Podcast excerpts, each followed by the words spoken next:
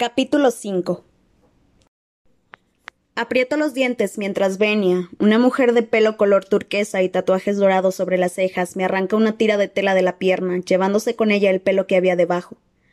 Lo siento, canturrea con su estúpido acento del Capitolio. Es que tienes mucho pelo. ¿Por qué habla esta gente con un tono tan agudo? ¿Por qué apenas abren la boca para hablar? ¿Por qué acaban todas las frases con la misma entonación que se usa para preguntar? vocales extrañas, palabras recortadas y un siseo cada vez que pronuncian la letra S. Por eso a todo el mundo se le pega su acento claro. Benia intenta demostrar su comprensión. Pero tengo buenas noticias. Este es el último. ¿Lista? Me agarro a los bordes de la mesa en la que estoy sentada y asiento con la cabeza. Ella arranca de un doloroso tirón la última zona de pelo de mi pierna izquierda. Llevo más de tres horas en el centro de renovación y todavía no conozco a mi estilista. Al parecer no estoy interesado en verme hasta que Benia y los demás miembros de mi equipo de preparación no se hayan ocupado de algunos problemas obvios, lo que incluye restregarme el cuerpo con una espuma arenosa que no solo me ha quitado la suciedad, sino también unas tres capas de piel, darle uniformidad a mis uñas y, sobre todo, librarse de mi vello corporal. Piernas, brazos, torso, axilas y parte de mis cejas se han quedado sin un solo pelo, así que parezco un pájaro desplumado. Listo para azar. No me gusta. Tengo la piel irritada, me pica y la siento muy vulnerable. Sin embargo, he cumplido mi parte del trato que hicimos con Hamish y no he puesto ni una objeción. Lo estás haciendo muy bien, dice un tipo que se llama Flavius. Agita sus tirabuzones naranjas y me aplica una capa de pintalabios morado. Si hay algo que no aguantamos es a los lloricas. Hmm. Embardúnerla. Benia y Octavia, una mujer regordeta con todo el cuerpo teñido de verde guisante claro, me dan un masaje con una loción que primero pica y después me calma la piel. Acto seguido me levantan de la mesa y me quitan la fina bata que me han permitido vestir de vez en cuando. Me quedo aquí, completamente desnuda, mientras los tres me rodean y utilizan las pinzas para eliminar hasta el último rastro de pelo. Sé que debería sentir vergüenza, pero me parecen tan poco humanos que es como si tuviera un trío de extraños pájaros de colores picoteando el suelo alrededor de mis pies. Los tres dan un paso atrás y admiran su trabajo.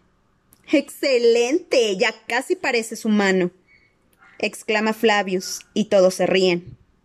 Hmm, gracias, respondo con dulzura, obligándome a sonreír para demostrarles lo agradecida que estoy. En el Distrito 12 no tenemos muchas razones para arreglarnos. Oh, claro que no, pobre criatura, dice Octavia, juntando las manos consternada. Creo que me los he ganado con mi respuesta. Hm, pero no te preocupes, añade Benia. Cuando Sina acabe contigo vas a estar absolutamente divina. Te lo prometemos. ¿Sabes? Ahora que nos hemos librado de tanto pelo y porquería, no estás tan horrible, ni mucho menos. Diría que eres bonita, afirma Flavius para animarme. Vamos a llamar a Sina ahora. Salen disparados del cuarto. Los miembros del equipo de preparación son tan estúpidos que me resulta difícil odiarlos. Sin embargo, curiosamente, sé que son sinceros en su intento por ayudarme. Miro las paredes y el suelo, todo tan frío y blanco, y resisto el impulso de recuperar la bata. Sé que es Sina, mi estilista, hará que me la quite en cuanto llegue, así que me llevo las manos al cabello, la única zona que mi equipo tenía órdenes de respetar. Me acarició las trenzas de seda que mi madre ha colocado también. Mi madre. Dejé su vestido azul y sus zapatos en el suelo del vagón. No se me ocurrió recogerlos ni intentar aferrarme a algo suyo de casa. Ahora me arrepiento. La puerta se abre y entra un joven que debe de ser Sina. Me sorprende lo normal que parece. Casi todos los estilistas a los que entrevistan en la tele están tan teñidos, pintados y alterados quirúrgicamente que resultan grotescos, pero Sina lleva el pelo corto y en apariencia de su color castaño natural. Viste camisa y pantalones negros sencillos, y la única concesión a las modificaciones de aspecto parece ser un delineador de ojos dorado aplicado con generosidad. Resalta las motas doradas de sus ojos verdes, y a pesar del asco que me producen el Capitolio y sus horrendas modas, no puedo evitar pensar que lo hace ver muy atractivo. Hola, Katniss, soy Sina, tu estilista dice en voz baja, aunque casi sin la afectación típica del Capitolio. Hola, respondo con precaución. Dame un momento, ¿sí? Me pide. Camina a mi alrededor y observa mi cuerpo desnudo, sin tocarme, pero tomando nota de cada centímetro. Resisto el impulso de cruzar los brazos sobre el pecho. ¿Quién te peinó? Mi madre. Es precioso. Mucha clase, la verdad, en un equilibrio casi perfecto con tu perfil. Tiene dedos hábiles. Esperaba a alguien extravagante, alguien mayor que intentara desesperadamente parecer joven, alguien que me viera como un trozo de carne que había que preparar para una bandeja. Sina, no es nada de eso. Eres nuevo, ¿verdad? No creo haberte visto antes. Le digo. La mayoría de los estilistas me resultan familiares, son constantes en el siempre cambiante grupo de los tributos. Algunos llevan en esto toda mi vida. Sí, es mi primer año en los Juegos. Así que te dieron el distrito 12. Comento, porque los recién llegados suelen quedarse con nosotros, el distrito menos deseable. Lo pedí expresamente. Responde sin dar más explicaciones. ¿Por qué no te, no te pones la bata y hablamos un rato? Me pongo la bata y lo sigo hasta un salón en el que hay dos sofás rojos con una mesita baja en medio. Tres paredes están vacías y la cuarta es entera de cristal, de modo que puede verse la ciudad. Por la luz debe de ser mediodía, aunque el cielo soleado sea cubierto de nubes. Sina me invita a sentarme en uno de los sofás y se sienta enfrente de mí. Después pulsa un botón que hay en la lateral de la mesa y la parte de arriba se abre para dejar salir un segundo tablero con nuestra comida. Pollo y gajos de naranja cocinados en una salsa de nata sobre un lecho de granos blancos perlados, guisantes y cebollas diminutos y panecillos en forma de flor. De postre hay un pudín de color miel. Intento imaginarme preparando esta misma comida en casa. Los pollos son demasiado caros, pero podría arreglármelas con un pavo silvestre. Necesitaría matar un segundo pavo para cambiarlo por naranjas. La leche de cabra tendría que servir de, de, sustituta de la nata. Podemos cultivar guisantes en el huerto y tendría que conseguir cebollas silvestres en el bosque. No reconozco el cereal porque nuestras raciones de las teselas se convierten en una fea papilla marrón cuando las cocinas. Para conseguir los panecillos lujosos tendría que hacer otro trueque con el panadero, quizás a cambio de dos o tres ardillas. En cuanto al pudín, ni siquiera se me ocurre qué llevar adentro. Harían falta varios días de caza y recolección para hacer esta comida y aún así no llegaría a la altura de la versión del Capitolio. Me pregunto cómo será vivir en un mundo en el que la comida aparece con solo presionar un botón. ¿A qué dedicaría las horas que paso recorriendo los bosques en busca de sustento si fuera tan fácil conseguirlo?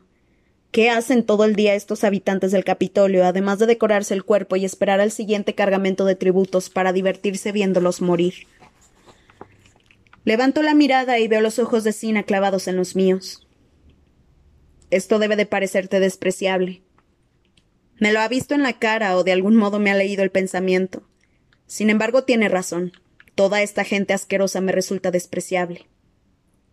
Da igual, dice Sina. Bueno, Katniss, hablemos de tu traje para la ceremonia de inauguración. Mi compañera, Porcha, es la estelista del otro tributo de tu, de tu distrito, Pita, y estamos pensando en vestirlos a juego. Como sabes, es costumbre que los trajes reflejen el espíritu de cada distrito. Se supone que en la ceremonia inaugural tienes que llevar algo referente a la principal industria de tu distrito. Distrito 11, agricultura. Distrito 4, pesca. Distrito 3, fábricas. Eso significa que al venir del Distrito 12, Pita y yo llevaremos algún tipo de atuendo minero. Como el ancho overol de los mineros no resulta especialmente atractivo, nuestros tributos suelen acabar con trajes con poca tela y cascos con focos. Un año los sacaron completamente desnudos y cubiertos de polvo negro, como si fueran polvo de carbón. Fue horrible. Los trajes siempre son horrendos y no ayudan a ganarse el favor del público, así que me preparo para lo peor. Entonces, ¿Será un disfraz de minero? Pregunto, esperando que no sea indecente. Mm, no del todo. Verás, Portia y yo creemos que el tema del minero está mm, muy trillado. Nadie se acordará de ustedes si llevan eso, y los dos pensamos que nuestro trabajo consiste en hacer que los tributos del Distrito 12 sean inolvidables. Está claro que me toca ir desnuda, pienso. Así que, en vez de centrarnos en la minería en sí, vamos a centrarnos en el carbón. Desnuda y cubierta de polvo negro. Pienso otra vez. ¿Y qué se hace con el carbón?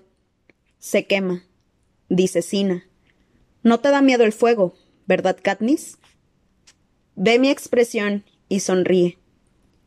Unas cuantas horas después estoy vestida con lo que puede ser el vestido más sensacional o el más mortífero de la ceremonia de inauguración. Llevo una sencilla malla negra de cuerpo entero que me cubre del cuello a los tobillos, con unas botas de cuero brillantes y cordones que me llegan hasta las rodillas. Sin embargo, lo que define el traje es la capa que ondea el viento, con franjas naranjas, amarillas y rojas y el tocado a, a juego. Sina pretende prenderles fuego justo antes de que nuestro carro recorra las calles. No es fuego de verdad, por supuesto, solo un fuego sintético que Porsche y yo hemos inventado. Estarás completamente a salvo. Me asegura, pero no me acaba de convencer. Es posible que acabe convertida en barbacoa humana cuando lleguemos al centro de la ciudad. Apenas llevo maquillaje, solo unos toquecitos de iluminador. Me han cepillado el pelo y me lo han recogido en una sola trenza, que es como suelo llevarlo. Quiero que el público te reconozca cuando estés en el estadio, dice Sina en tono soñador. Katniss, la chica en llamas. Me pasa por la cabeza que la conducta tranquila y normal de Sina puede estar ocultando a un loco de remate. A pesar de la revelación de esta mañana sobre el carácter de Pita, me alivia verlo aparecer vestido con un traje idéntico. Como es hijo de panadero, debe de estar acostumbrado al fuego. Su estilista, Porsche, y el resto de su equipo lo acompañan y todos están nerviosos por la sensación que vamos a causar. Todo salvo Sina, que acepta las felicitaciones como si estuviera algo cansado. Nos llevan al nivel inferior del centro de renovación, que es básicamente un establo gigantesco. La ceremonia inaugural va a empezar y están subiendo a las parejas de tributos en unos carros tirados por grupos de cuatro caballos. Los nuestros son negro carbón, unos animales tan bien entrenados que ni siquiera necesitan un jinete que los guíe. Sina y Porsche nos conducen a nuestro carro y nos arreglan con cuidado la postura del cuerpo y la caída de las capas antes de apartarse para comentar algo entre ellos. ¿Qué piensas? Le susurro a Pita. Del fuego, quiero decir. Te arrancaré la capa si tú me arrancas la mía. Me responde entre dientes. Trato hecho. Quizás si logramos quitárnosla lo bastante deprisa evitemos las peores quemaduras. Lo malo es que nos soltarán en el campo de batalla estemos como estemos. Sé que le prometí a Hamish que haría todo lo que nos dijeran, pero creo que no tuvo en cuenta este detalle. Por cierto, ¿dónde está? ¿No se supone que tiene que protegernos de este tipo de cosas? Con todo ese alcohol dentro, no creo que sea buena idea tenerlo cerca cuando ardamos. De repente los dos nos echamos a reír. Supongo que estamos tan nerviosos por los juegos y más aún tan aterrados por la posibilidad de acabar convertidos en antorchas humanas que no actuamos de forma racional. Empieza la música de apertura. No cuesta oírla. La ponen a todo volumen por las avenidas del Capitolio. Unas puertas corredizas enormes se abren a las calles llenas de gente. El desfile dura unos veinte minutos y termina en el círculo de la ciudad, donde nos recibirán, tocarán el himno y nos escoltarán hasta el centro de entrenamiento, que será nuestro hogar, prisión, hasta que empiecen los juegos. Los tributos del Distrito 1 van en un carro tirado por caballos blancos como la nieve. Están muy guapos, rociados de pintura plateada y vestidos con elegantes túnicas cubiertas de piedras preciosas. El Distrito 1 fabrica artículos de lujo para el Capitolio. Oímos el rugido del público. Siempre son los favoritos. El Distrito 2 se coloca detrás de ellos. En, en pocos minutos nos encontraremos acercándonos a la puerta y veo que, entre el cielo nublado y que empieza a anochecer, la luz se ha vuelto gris. Los tributos del Distrito 11 acaban de salir cuando Sina aparece con una antorcha encendida. Allá vamos, dice, y antes de poder reaccionar prende fuego a nuestras capas. Ahogo un grito esperando que llegue el calor, pero solo noto un cosquilleo. Sina se coloca delante de nosotros, prende fuego a los tocados y deja escapar un suspiro de alivio. Ah, funciona. Después me levanta la barbilla con cariño. Recuerda, la cabeza alta. Sonríe. Te van a adorar. Sina se baja del carro de un salto y tiene una última idea. Nos grita algo que no oigo por culpa de la música, así que vuelve a gritar y gesticula. ¿Qué dice? le pregunta a Pita. Por primera vez lo miro y me doy cuenta de que, iluminado por las llamas falsas, está resplandeciente y que yo también debo de estarlo. Creo que dijo que nos tomemos de la mano. Responde. Me toma la mano derecha con su izquierda y los dos miramos a Sina para confirmarlo. Él asiente y da su aprobación levantando el pulgar. Es lo último que veo antes de entrar en la ciudad. La alarma inicial de la muchedumbre al vernos aparecer se transforma rápidamente en vítores y gritos de Distrito 12. Todos se vuelven para mirarnos, apartando su atención de los otros tres carros que tenemos adelante. Al principio me quedo helada, pero después nos veo en una enorme pantalla de televisión y nuestro aspecto me deja sin aliento. Con la escasa luz del crepúsculo, el fuego nos ilumina las caras. Es como si nuestras capas dejaran un rastro de llamas detrás. Sina hizo bien al reducir el maquillaje al mínimo. Los dos estamos más atractivos, y además se nos reconoce perfectamente. Recuerda, la cabeza alta, sonríe, te van a adorar. Oigo las palabras del estilista en mi cabeza una y otra vez, así que levanto más la barbilla, esbozo mi mejor sonrisa y saludo con la mano que tengo libre.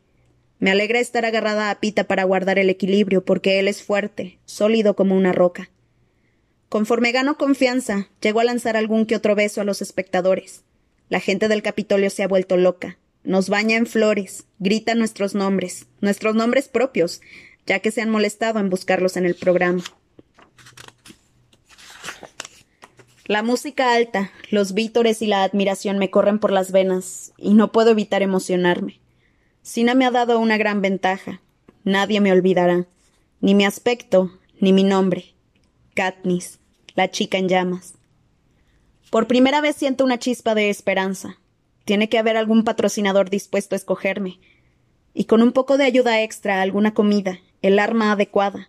¿Por qué voy a dar los juegos por perdidos? Alguien me tira una rosa roja y yo la atrapo. La huelo con delicadeza y lanzo un beso en dirección a quien me la haya tirado. Cientos de manos intentan capturar mi beso como si fuera algo real y tangible. Katniss. Katniss. Los oigo gritar mi nombre por todas partes. Todos quieren mis besos. Hasta que entramos en el círculo de la ciudad no me doy cuenta de que debo de haber estado cortándole la circulación de la mano a Pita, tan fuerte se la tenía agarrada. Miro nuestros dedos entrelazados y aflojo un poco, pero él me vuelve a tomar con fuerza.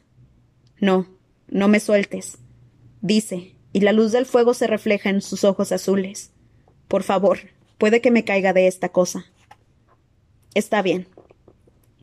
Así que seguimos agarrados, aunque no puedo evitar sentirme extraña por la forma en que Sina nos ha unido. La verdad es que no es justo presentarnos como un equipo y después tirarnos en la arena para que nos matemos el uno al otro. Los doce carros llenan el circuito del círculo de la ciudad. Todas las ventanas de los edificios que rodean el círculo están abarrotadas de los ciudadanos más prestigiosos del Capitolio. Nuestros caballos nos llevan justo hasta la mansión del presidente Snow, y allí nos paramos. La música termina con unas notas dramáticas. El presidente, un hombre bajo y delgado con el cabello blanco como el papel, nos da la bienvenida oficial desde el balcón que tenemos encima. Lo tradicional es enfocar las caras de, todos los tributos durante el discurso, pero en la pantalla veo que Pita y yo salimos más de lo que nos corresponde. Conforme oscurece, más difícil es apartar los ojos de nuestro centellante atuendo. Aunque cuando suena el himno nacional hacen un esfuerzo por enfocar a cada pareja de tributos, la cámara se mantiene fija en el carro del Distrito 12, que recorre el círculo una última vez antes de desaparecer en el centro de entrenamiento. En cuanto se cierran las puertas, nos rodean los equipos de preparación que farfullan piropos apenas inteligibles. Miro a mi alrededor y veo que muchos de los otros tributos nos miran con odio, lo que confirma mis sospechas de que los hemos eclipsado a todos, literalmente. Después aparecen Sina y Portia, que nos ayudan a bajar del carro y nos quitan con cuidado las capas y los tocados en llama. Portia los apaga con una especie de bote con atomizador. De repente me doy cuenta de que sigo pegada a Pita y me obligo a abrir los dedos agarrotados. Los dos nos masajeamos las manos. Gracias por sostenerme. No me senté muy bien allá arriba, dice Pita. No lo parecía. Te juro que ni me di cuenta.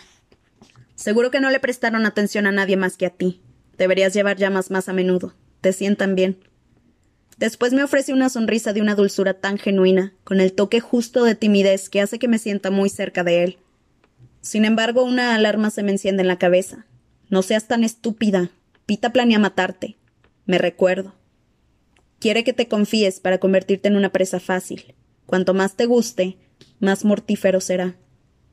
Pero como yo también sé jugar, me pongo de puntillas y le doy un beso en la mejilla, justo en el moretón.